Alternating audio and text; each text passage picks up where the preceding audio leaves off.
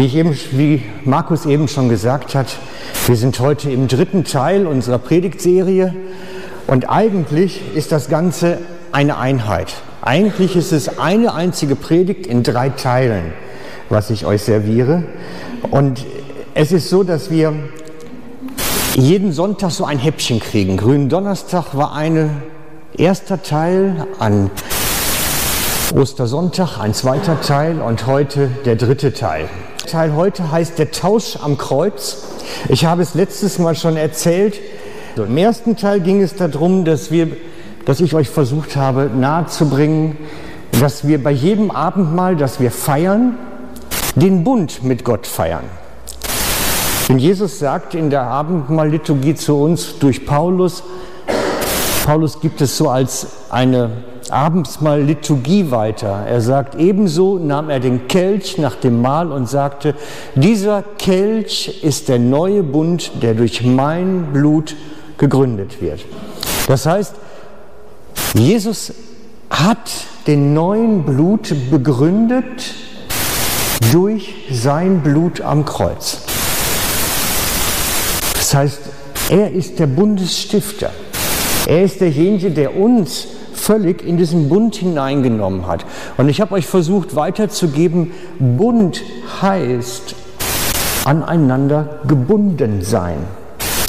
Und das war das Bild dazu, dieses Wettrennen von den Leuten, die an ihren Gliedmaßen aneinander angebunden sind. Ich habe das bewusst gewählt, weil so ist Gott mit uns auch verbunden. Und wir sind mit ihm unterwegs und er mit uns. Wir sind direkt miteinander zusammen. Da kann nicht einer irgendwas machen, der andere ist immer mit betroffen. Und dieser Bund, in dem wir eingetreten sind, der hat Merkmale. Ich habe die drei mal benannt. Das erste betrifft den Besitz. In einem Bund sprechen sich die Bundespartner einander zu, was mein ist, ist dein, was dein ist, ist mein. Zweitens betrifft es die Sicherheit. Dein Wohl ist mir wichtiger als mein Leben. Das ist ein Bundesaspekt. Dein Wohl ist mir wichtiger als mein Leben. Einer achte den anderen höher als sich selbst, zum Beispiel.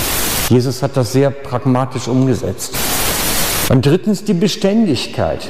Ich kann mir der Zusicherung des Bundes sicher sein. Ich bin sicher, der Bund ist stabil. Er ist nämlich nicht kündbar. Er ist nicht auflösbar. Man kann ihn beschädigen, man kann ihn ramponieren, aber auflösen direkt kann man einen Bund nicht. Denn ein Bund ist für immer. Dieses aneinander gebunden werden ist etwas, das immer Bestand hat. Und so sind wir in einem Bund mit Gott und Jesus hat ihn gestiftet. Und Jesus sagt zu uns, was meines ist dein und was deines ist mein. Er gibt uns Anteil am Reichtum seines Vaters. Bei Jesus dürfen wir uns sicher sein. Er sagt, dein Wohl ist mir wichtiger als mein Leben. Das spricht Jesus dir zu. Das sagt er. Um unseres Wohles willen ist er ans Kreuz gegangen. Sein Leben hat ihm nicht so viel bedeutet, wie dass wir gerettet werden. Das ist ein Bundesaspekt. Und wir sehen es auch im Evangelium deutlich, wir können uns der Zusagen des Bundes Gottes sicher sein. Es wird nie, er wird nicht davon weichen. Seine Zusagen stehen ewiglich. Diese drei wesentlichen Merkmale des Bundes haben wir uns angeschaut.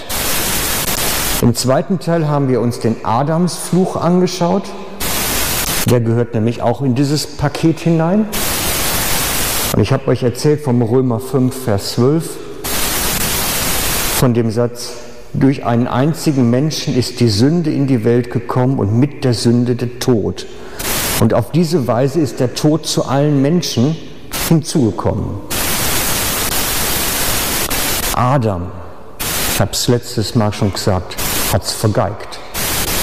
So würden wir das heute salopp benennen. Er hat es nicht hingebracht. Er hat versagt an der Stelle. Und Jesus hat es wieder gerichtet. So sagt es der Römerbrief.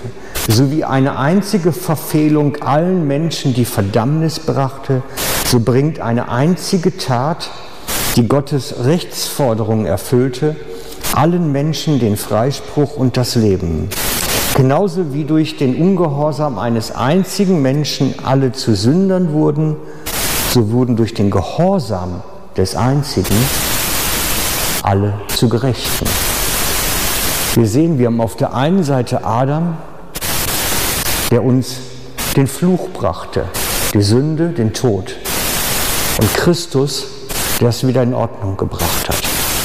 Er ist der neue Adam, sagt das Evangelium. Er ist der, der es wieder herbringt. Das war der zweite Teil. Und heute geht es im dritten Teil. Und im dritten Teil wird es ganz pragmatisch. Ich möchte es wirklich, diese beiden Sachen, die wir vorher angeschaut haben, heute praktisch runterbrechen. Denn das ganze Thema hat extrem viel mit unserem Leben zu tun. Extrem. Ich habe das nie, beim Vorbereiten ist mir das nochmal so richtig bewusst geworden, was da eigentlich alles drinsteckt für uns. Und ich glaube, manchmal ist ein Menschenleben zu kurz, um alles zu entdecken, was da eigentlich drin ist. Und zwar habe ich das so gesagt, dass das ein Tausch ist. Wir haben das Bild am Anfang gehabt vom Tausch. Die eine Hand, die andere Hand, da haben wir es. Man kann das ganz umfassend sagen. Wir geben unser Leben zu Jesus und er gibt sein Leben zu uns. Es ist ein Tausch, der stattfindet. Ich gebe ihm und ich bekomme dafür. Der Tausch ist nicht ganz gerecht. Wir haben das ja mit den Säcken in der Deko hier so ein bisschen dargestellt. Ne, wir sehen da drauf Armut, Krankheit, Scham, Schuld, Erinnerung. Wir bringen eigentlich zu Jesus nichts Tolles. Das, was wir ihm bringen, was wir Leben nennen, ist eher Kötersäcke und kriegen dafür aber etwas ganz Grandioses zurück. Darum ist dieser Tausch für uns nur Gewinn. Es ist nur Gewinn. Christus ist Gewinn für uns.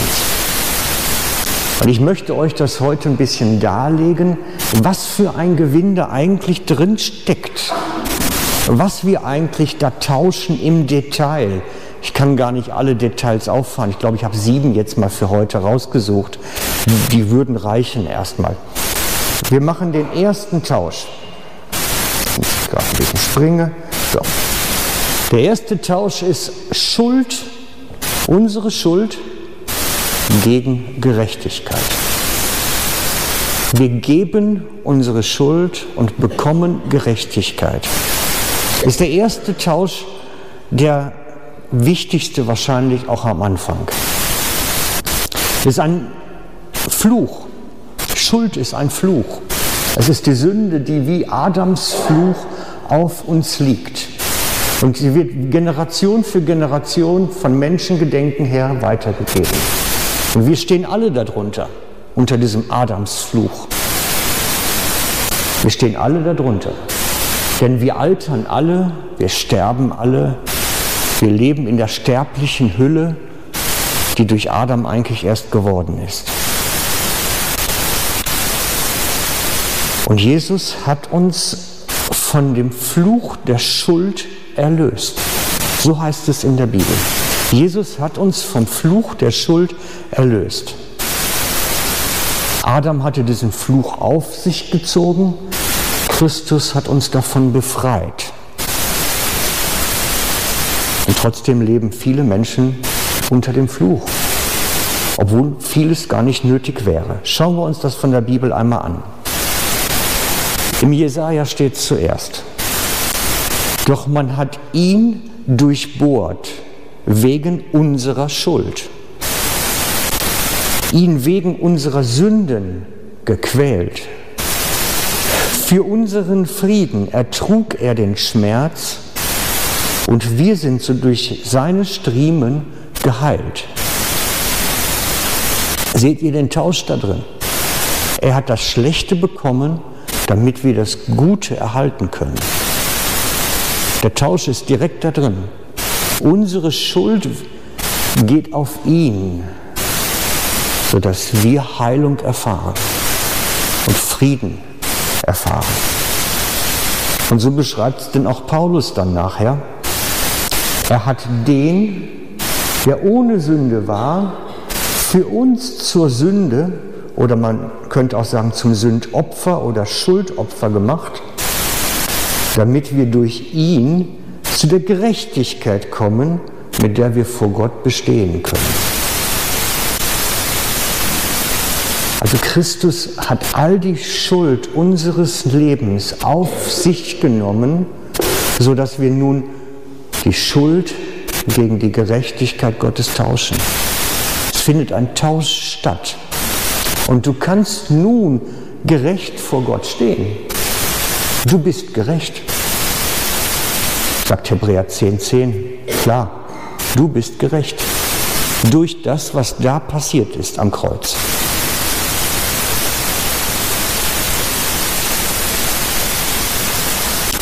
Wie lebt man das jetzt? Ich meine, die Bibel ist klar an der Stelle, du bist ohne Sünde. Und der Alltag sagt dir was ganz anderes. Ne? Ich meine, das kenne ich von mir selber ja auch. Von der Bibel her steht ganz klar geschrieben, ich bin ohne Sünde. Und doch ist mein Alltag anders. Wie lebt man das jetzt? Jetzt wird es nämlich praktisch.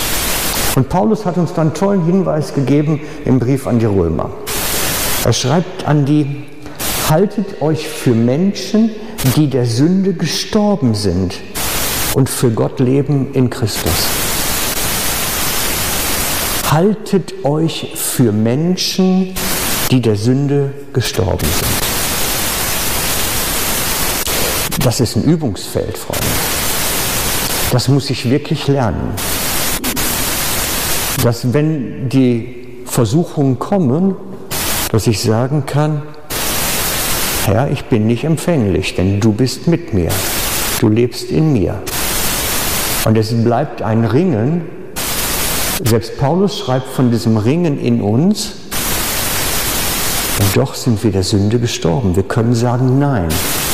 Wir können sagen, will ich nicht. Wir können sagen, das hat mit mir jetzt nichts zu tun. Es ist ein Kampf in unserem Herzen, in unseren Gedanken. Es findet in uns statt. Paulus sagt, haltet euch für dafür gestorben. Ihr seid nicht mehr empfänglich. Wenn der Christus in dir groß genug ist, seid ihr weniger empfänglich. Und je mehr er wächst in euch, umso weniger Empfänglichkeit ist da. Haltet euch für der Sünde gestorben. Und so sind wir die Bibel ist ganz klar. Durch Christus ist das möglich. Jeder, der an ihn glaubt, wird von aller Schuld freigesprochen. Predigt von Paulus. Wird von aller Schuld freigesprochen durch den Glauben. Nicht dadurch, dass wir besser werden. Nicht dadurch, dass wir tolle Typen sind und uns mehr anstrengen. Durch den Glauben werden wir frei. Der Glaube macht frei, nicht die Werke. Das müssen wir lernen. Der Glaube macht frei, nicht die Werke. Der Glaube macht frei, nicht die Werke. Nicht meine Anstrengung. So sehen wir den ersten Tausch Schuld gegen Gerechtigkeit. Ich kann gerecht stehen und bin der Sünde gestorben. Glaubst du das? Dann lebt drin. Zweiter Tausch. Krankheit gegen Heilung. Als Folge der Sünde kam Krankheit in das Leben der Menschen. Krankheit ist ein Merkmal des gefallenen Menschen. Wir, stehen nicht, wir sehen nicht in der ersten Mose, dass Adam und Eva im Paradies Schnupfen hatten oder Husten oder sowas. Das sind alles Merkmale des gefallenen Menschen. Der gefallene Mensch wird krank an Fleisch. Der gefallene Mensch, der alte Adam, wird alt und wird an der Alterung auch irgendwann sterben. Und dann sagt Paul, Petrus, wir sind geheilt. Er sagt, er hat unsere Sünden auf sich genommen und sie an seinem Leib an das Kreuzesholz hinaufgetragen, damit wir den Sünden abgestorben, ihr seht, das schreibt Paulus wie Petrus, das gleiche, wir sind der Sünde abgestorben, der Gerechtigkeit leben, die Geschenkte, die Gott uns schenkt, und durch seine Striemen seid ihr geheilt worden. Und da stellen wir fest, nee, die Grippe erreicht uns immer noch. Und es ist so ambivalent. Eigentlich steht da, wir sind geheilt und doch sehen wir so wenig davon. Es ist so dieses Ambivalente da drin. Und ich glaube, wir müssen mehr und mehr lernen, uns auch für geheilt zu halten. So wie da steht, haltet euch für der Sünde gestorben, würde ich sagen, haltet euch auch für geheilt. Es gibt bestimmte Sachen, da können wir Autorität selber über Krankheit ausüben. Nicht über jede. Das ist sehr differenziert. Aber in vielen Fällen geht das schon. Ich denke, dass wir dann noch lernen dürfen, wie wir dies in Anspruch nehmen, dass wir geheilt sind. Denn wir werden als Geheilte vor Gott erscheinen. Wenn du jetzt eine Narbe irgendwo hast an deinem Körper, die meisten von uns haben Narben, je älter man wird, umso eher ist das der Fall, die werden nachher im Himmel nicht mehr sein. Wir werden völlig fehlerlos vor Gott stehen. Keiner hat mehr Falten, alle schöne, straffe Haut. Und das ohne Creme. Braucht keiner mehr eincremen morgens, um schöne Haut zu kriegen. Wir stehen da alle völlig perfekt. Leider ist es hier nicht ganz der Fall. Und ich würde auch nicht empfehlen, so gegen Falten zu beten oder so. Das wäre jetzt nicht ein Gebetsanliegen für mich. Aber es gibt Krankheiten, da sollte man es wirklich tun. Und auch wirklich sagen, ich will sie nicht übernehmen, ich will sie nicht. Ich weise sie von mir. Bei bestimmten Sachen ist das auch möglich. Gibt uns Gott Autorität. Und wir können lernen, in dieser Autorität auch zu wachsen. Und trotzdem bleibt es, ich habe es letztes Mal schon gesagt, der äußere Mensch, ich habe es im zweiten Teil, sondern wenn auch der äußere Mensch verfällt, so wird doch der innere Tag für Tag erneuert.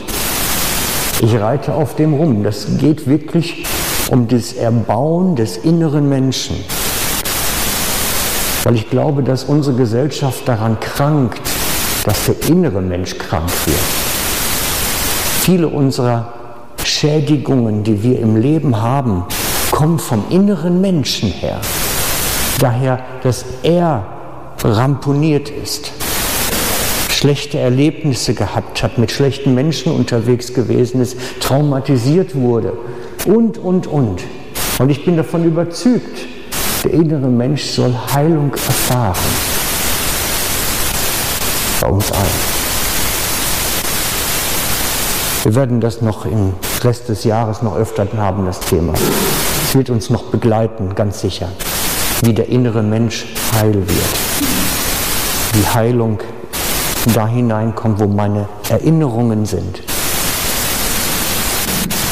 Manche haben eine Kindheit hinter sich, die ist grusig.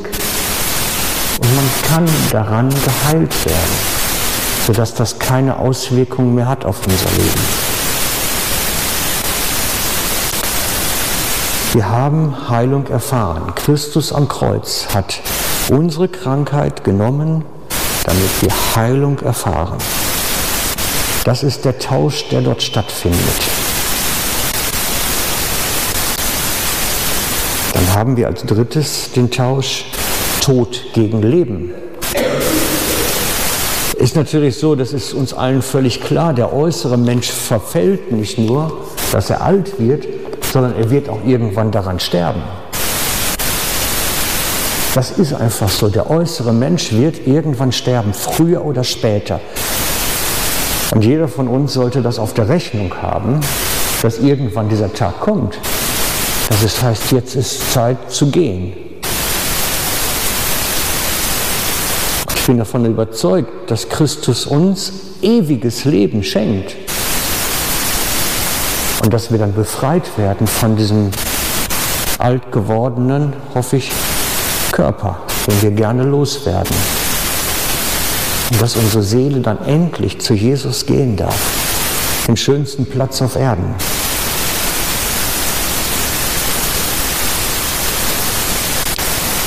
Er hat für uns dem Tod die Kraft geraubt. Sondern wir können ewig leben miteinander. Wir werden uns wieder treffen vor Jesus und werden eine super Party haben, Freunde. Und darauf freue ich mich. Für mich ist das wirklich ein Freudendenken, dass ich mir vorstelle, was da für eine Party los ist. Wisst ihr, wie lange ich nicht mehr getanzt habe? Da freue ich mich drauf. Das wird gut. Und wenn du nicht tanzen magst, dann machst du was anderes. Ich glaube, da gibt es ganz viele Varianten, was man alles tun kann, um sich am Herrn zu erfreuen. Einige werden wahrscheinlich malen oder mit Bändern oder keine Ahnung, was man machen kann, musizieren. Wahrscheinlich kann ich im Himmel endlich mal gescheit Gitarre spielen, brauche nicht mehr üben. Wer weiß, ich freue mich drauf. Das ist der tollste Teil des Lebens, der da kommt. Das Beste kommt am Ende. Habe manchmal das Gefühl, die Menschen haben gar keine Sicht dafür. Bei uns ist es so, das Beste kommt am Ende. Und darauf freuen wir uns, sollten wir uns freuen. Darum schreibt Paulus ja auch, wann kann ich endlich diesen blöden Körper verlassen? Ich will ihn zurücklassen. Manchmal kann ich das verstehen. Manchmal kann ich das verstehen.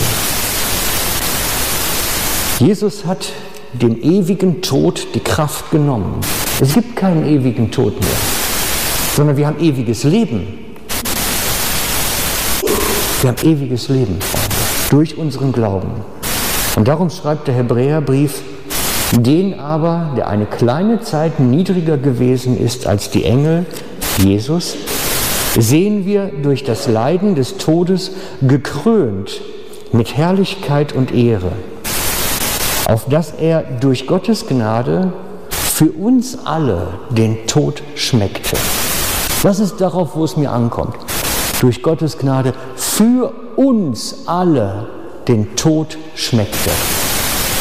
Er hat den Tod gekostet, den ewigen Tod, und hat ihn besiegt, sodass wir leben dürfen. Sodass wir leben dürfen. Und zwar nicht einfach nur leben, es ist mehr als das. Es ist mehr als nur einfach Leben. Es ist mehr. Er sagt nämlich, ich bin gekommen, damit sie das Leben haben. Und volle Genüge. Das ist nicht ein Schmalspurleben.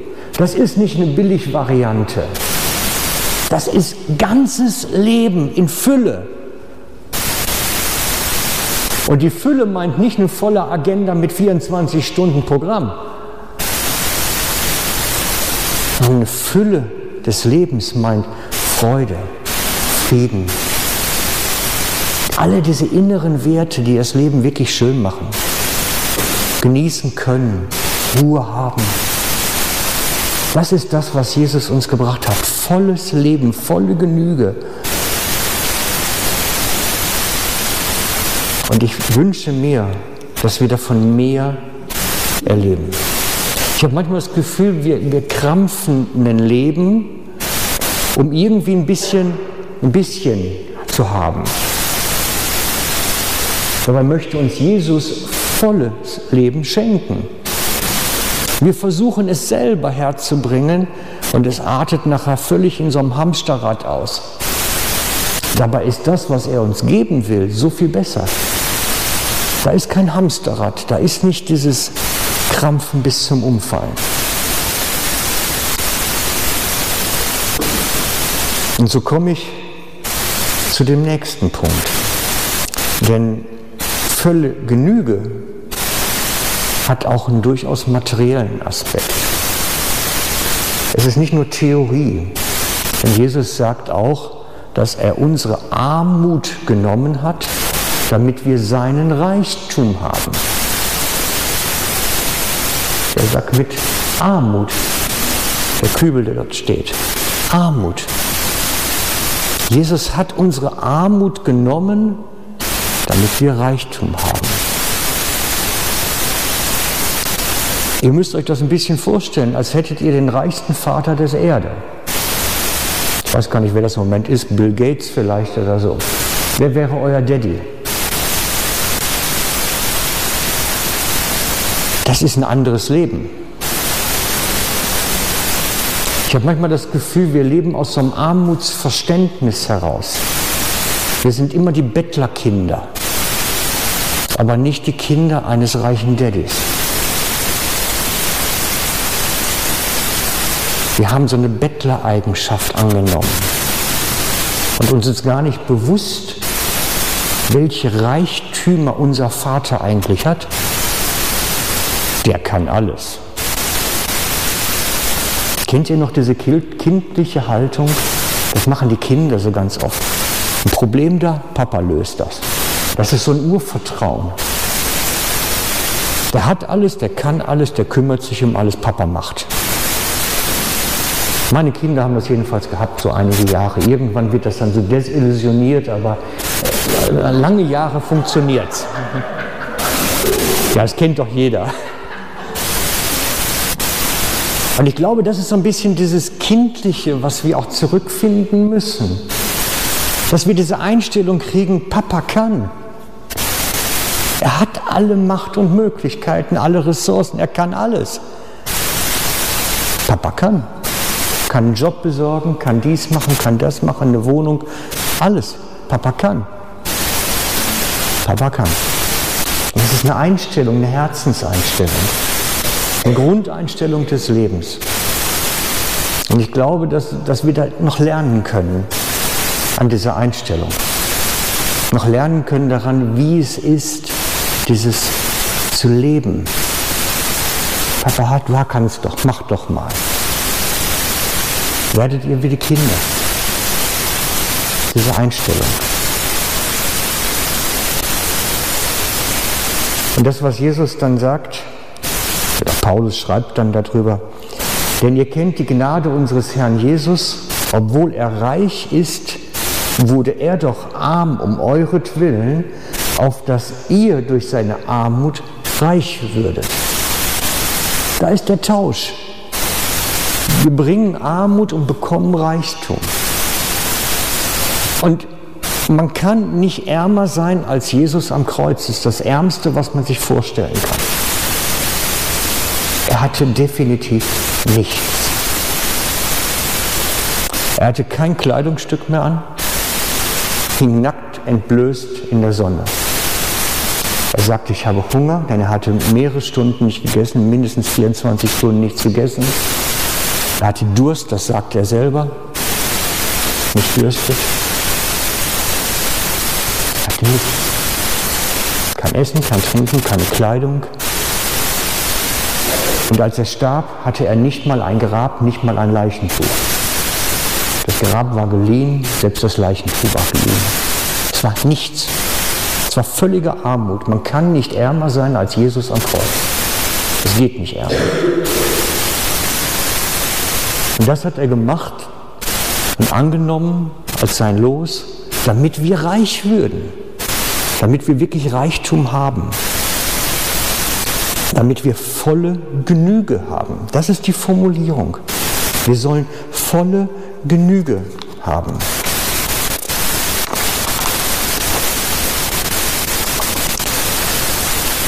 Gott aber kann machen, dass alle Gnade unter euch reichlich ist damit ihr in allen Dingen alle Zeit volle Genüge habt und noch reich seid zu jedem guten Werk. Das ist die Verheißung. Volle Genüge haben. Und an der Stelle im Korintherbrief geht es wirklich auch um materielle Dinge.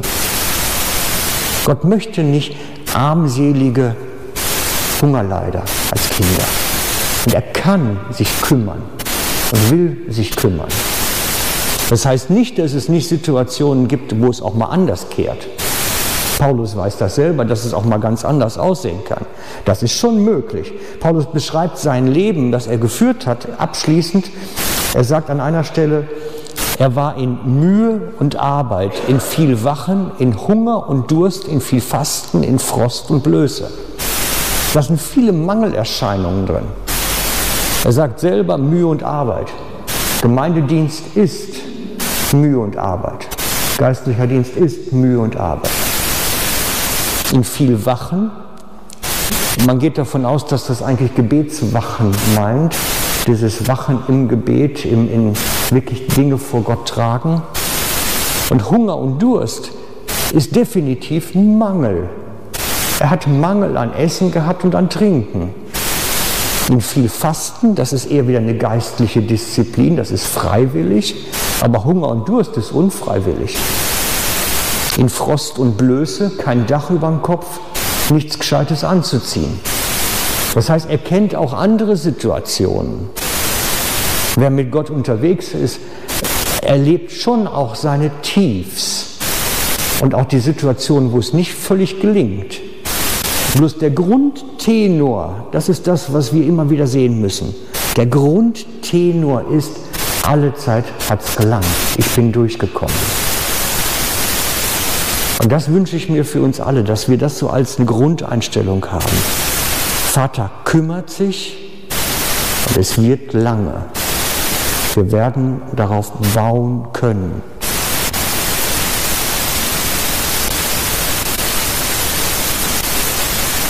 Das heißt nämlich nicht, dass wir alle mit dicken Autos durch die Gegend fahren und gefüllte Bankkonten haben, sondern dass Gott uns sagt, es wird lange. Du wirst zurechtkommen. Ich kümmere mich. Wir werden keine Gemeinde von Porsche-Fahrern. Könnt ihr, also wenn ihr das gerne fahrt, ich bezweifle es. Sondern wir werden alle unsere Hochs und Tiefs haben, gerade wenn man mit Jesus unterwegs ist. Aber ich behaupte, es ist viel mehr drin, als wir eigentlich uns abholen aus dem Reichtum des Vaters.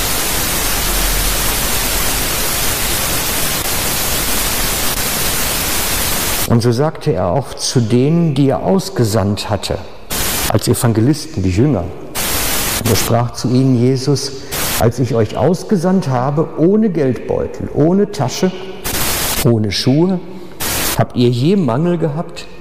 Sie sprachen, nein, kein. Da geht es um eine Grundhaltung.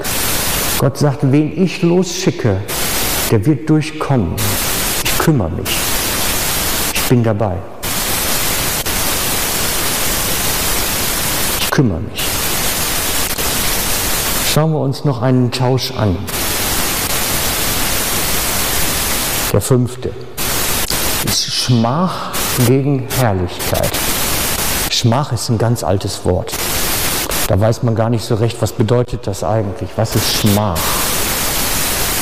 Es ist persönliche Schande müsste man sagen. Persönliche Schande und die Scham über diese Schande. Das ist Schmach. Und es ist meistens etwas, was wie auf unser Leben hin drauf gelegt wird, wie so eine Decke. Scham ist etwas, was über uns gelegt wird wie eine Decke, die uns verhindert und abdämpft. Viele Menschen, die sexuellen Missbrauch erlebt haben, erleben dieses Gefühl von Schmach und Schande. Und es liegt wie eine Decke über ihnen und sie können nicht reden, sie können den Mund nicht aufmachen darüber. Es verschließt ihren Mund. Was ist Schmach?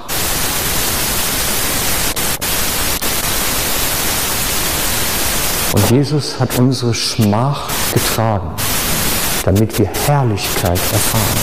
Wir sollen nicht zu Schande sein, sondern seine Herrlichkeit widerspiegeln. Wir brauchen uns nicht schämen, sondern können frei durchschnufe und der sein, der wir eigentlich sein sollen. Jesus hat das getragen für uns. Er hat es auf sich genommen. Denn als er nackt am Kreuz hing, war er allen zur Schmach aufgehängt. Es war eine Schande, so zu hängen. Ich hatte es letzte Woche schon mal angetönt, als Adam und Eva im Paradies waren, waren sie nackt. Und sie schämten sich nicht, steht dabei.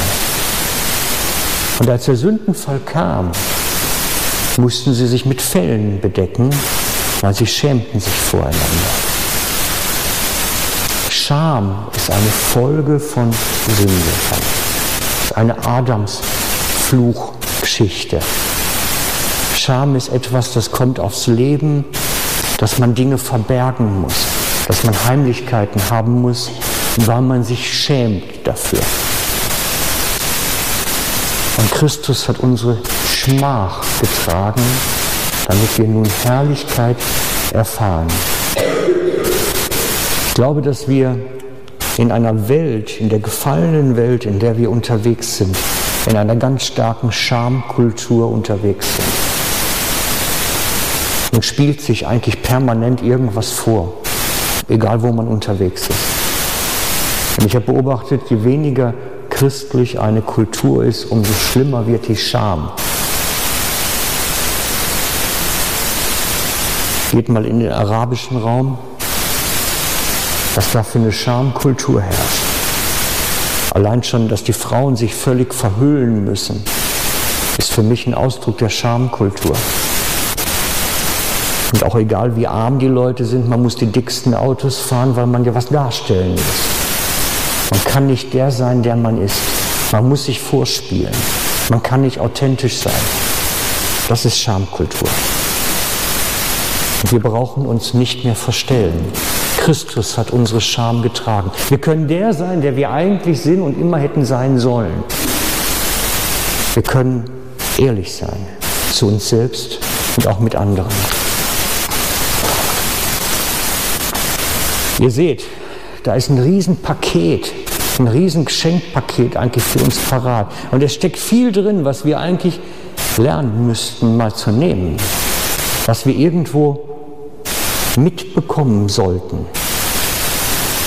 Denn ich habe skizziert, was unterm Adamsfluch steht und was wir von Christus eigentlich bekommen sollen. Und jetzt ist die Frage, wie kommt das in unser Leben hinein? Wie, wie kriegt das Kraft bei mir? Wie kriegt das Kraft bei mir? Und das geht mit dem Mund. Glaubt mir. Der Mund hat eine zentrale Funktion. Was wir mit dem Mund bekennen, rufen wir auch zum, in Existenz. Wir rufen es ins Hier. Mit dem Mund bekennen. Schaut einmal, jetzt habe ich es nur aufgeschrieben. Denn mit dem Herzen glaubt man, um gerecht zu werden. Das ist das, was innerlich passiert. Mit dem Mund bekennt man, um gerettet zu werden. Im Herzen findet der Glaube statt, mit dem Mund das Bekenntnis. Der Mund hat eine zentrale Bedeutung, im negativen wie im positiven. Und so lade ich euch ein, ich habe mal das als Proklamation zusammengeschrieben. Ich werde es gleich vorlesen, diese Proklamation. Und ich lade euch ein, dass ihr doch vielleicht mitmacht, wenn ihr sagt, ich möchte da was von haben. Kann man es noch lesen von hinten? Ziemlich klein, geht, ihr nickt. Also ich lese es euch mal vor.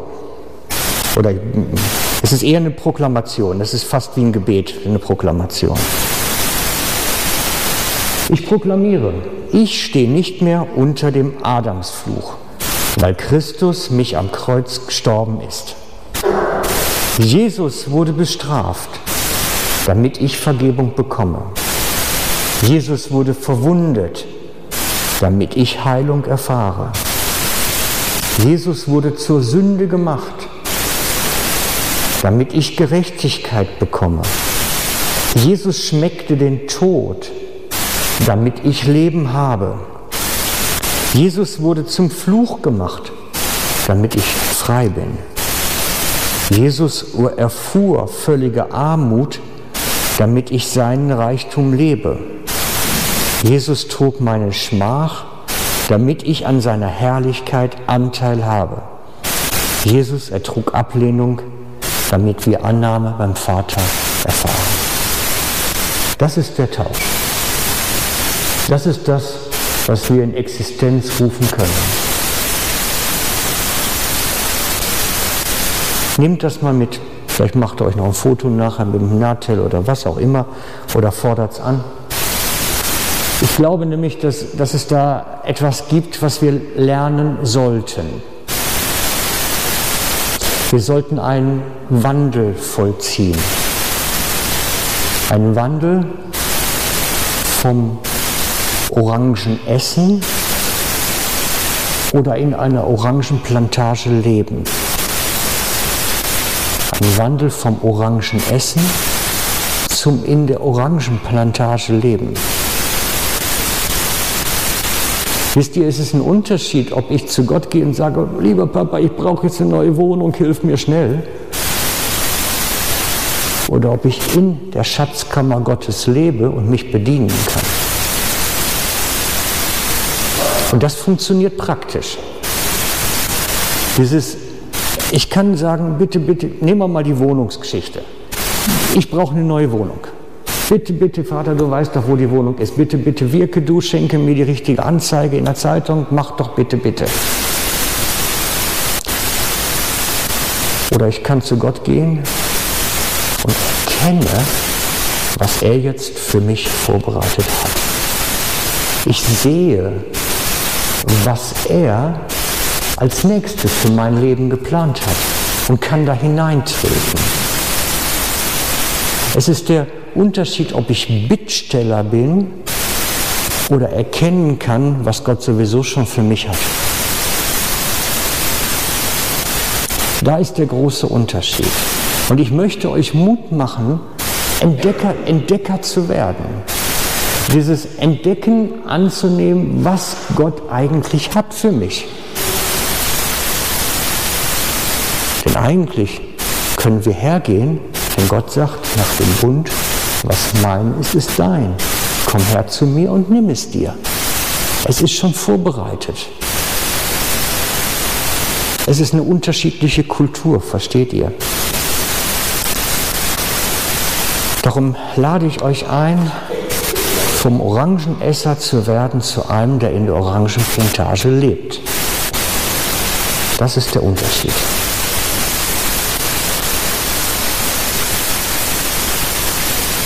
Weil du eins bist mit dem Vater, in einem Bund, ist sein Reichtum dein Reichtum. Und der entscheidende Schritt ist, im Glauben der Sünde gestorben sein. Im Glauben gerecht sein. Im Glauben mit Jesus verbunden. Denn der Gerechte wird aus Glauben leben. Denn der Gerechte wird aus Glauben leben. Der Glaube ist der Schlüssel. Und der Gerechte wird aus Glauben leben.